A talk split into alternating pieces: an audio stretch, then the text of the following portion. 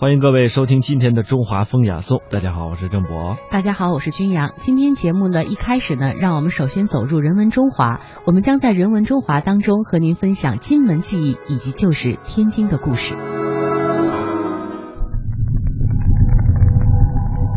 它们厚重，因为见证了岁月沧海桑田的变迁，见证了历史金戈铁马的呼啸。它们珍贵。因为岁月无法复制，历史不会重演。大明宫、大雁塔、颐和园、故宫、庐山，每一处都值得我们一再停留、细细回味与感知。中华风雅颂，人文中华。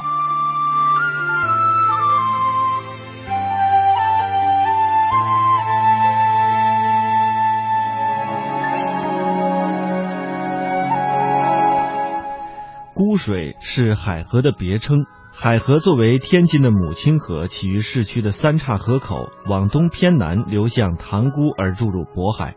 天津呢，地处海河流域的九河下梢。从字面上来看呢，看似呃人海这个海河一共是九条河流，实际上呢，在天津及附近汇合而流入这个海河的河流啊有五条：南运河、北运河、永定河。子牙河和大清河，而这个南运河呢，则是由漳河、渭河汇成的；子牙河是由滹沱河、阜阳河汇成的；大清河呢，是由拒马河、朱龙河汇成的。如此加在一起，确实是九条河流。然而，多数人都认为天津的九河与九天、九州数字来源差不多，都只有一种概数。因为呢，九为阳数之极，也就是最多的数量，称为九河，是指多河。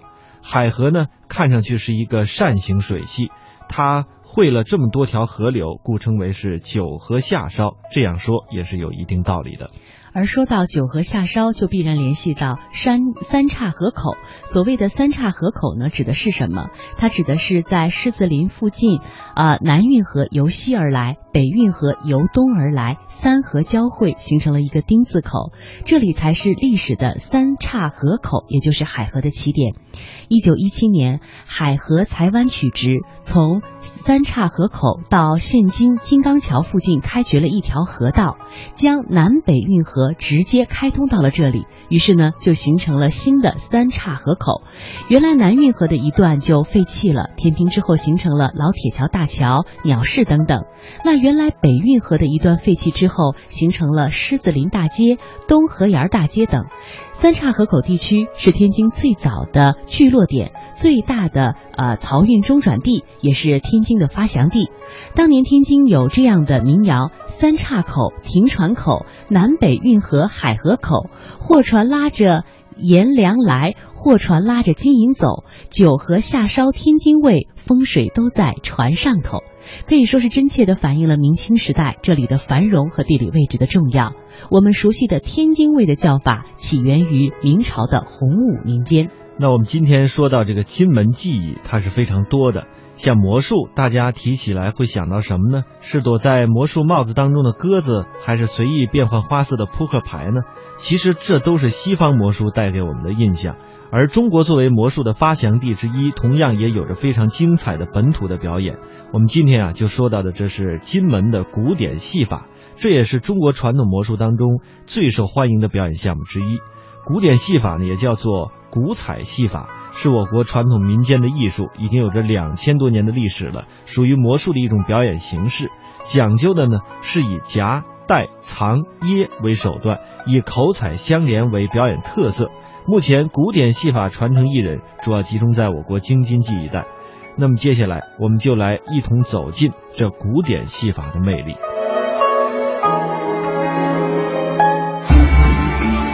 天津，一个古朴与现代结合的城市，一个传统文化与外来文明交汇的地方。这里的文化扎根于民间，兼容并收，诞生了很多曲艺形式。使天津获得了曲艺之乡的美誉。同时，作为一座历史文化名城，这里也有着丰富的艺术表演门类，人才济济，异彩纷呈。中国古典戏法古时称为幻术。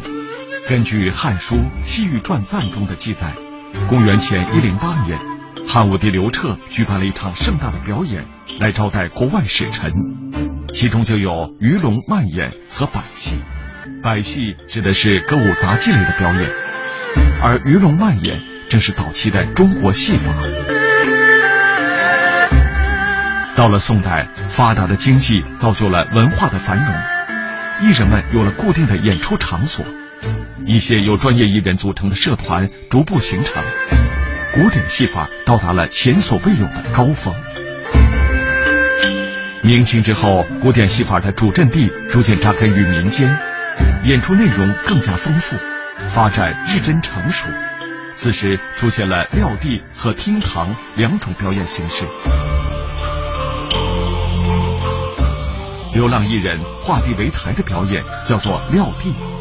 而受富贵人家的邀请，到家中进行表演的方式，叫做厅堂。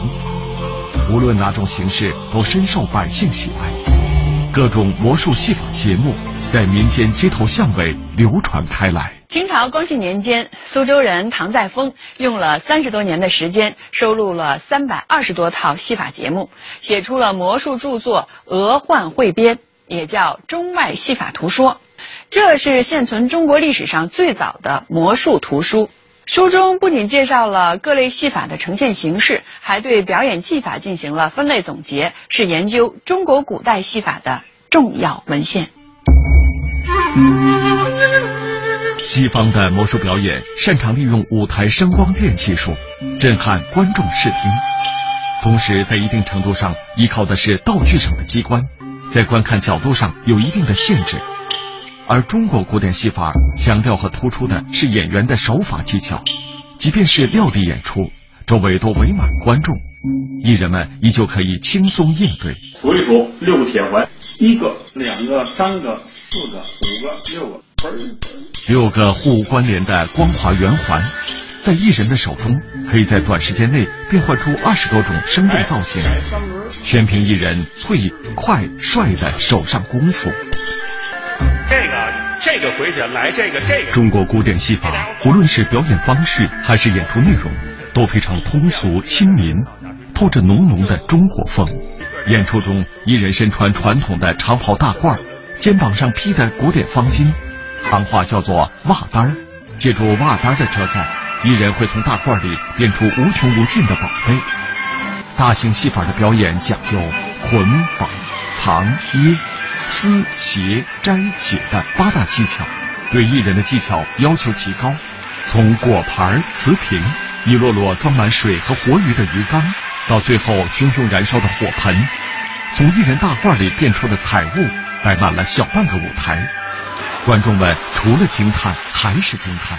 正所谓万种奇迹一袍成，千般奥秘两手中。观众的满堂喝彩。是艺人们最感欣慰的收获。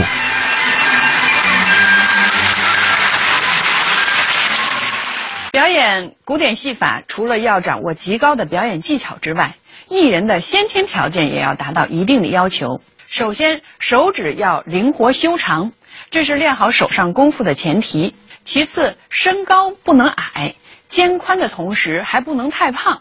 这样穿长袍演出的时候，夹带在身上的物品才能够藏得恰到好处，而不显得臃肿。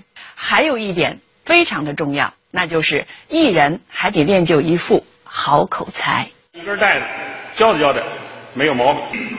一根烧的是两根，两根带子四个头，上不了头，下不了头，烧好烧接不容易。怎么接？怎么接？看着啊，拿这白头找这白头，放在这儿，再拿这胡头找这胡头。找着胡头要把它接上，能接上一定要接上，接不上不就戏法？拿起绕吹戏，戏法你就瞧个里头劲儿。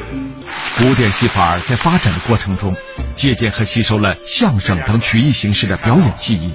艺人在演出时边说边变，妙语别出，配上喜庆吉祥的说辞，用幽默诙谐的语言渲染气氛，舞台上下相映成趣。这种口彩相连的表演形式。可以逐步把演出推向高潮。法的本意就是游戏之法，它产生于民间，兴盛于宫廷，而后又归于民间，丰富了百姓的娱乐生活。如今，古典戏法作为一种传统艺术，走出了撂地的原始状态，登上了大雅之堂。在西方现代魔术大行其道的今天，也有越来越多的年轻人开始关注，并且喜爱上了这门古老的中国技艺。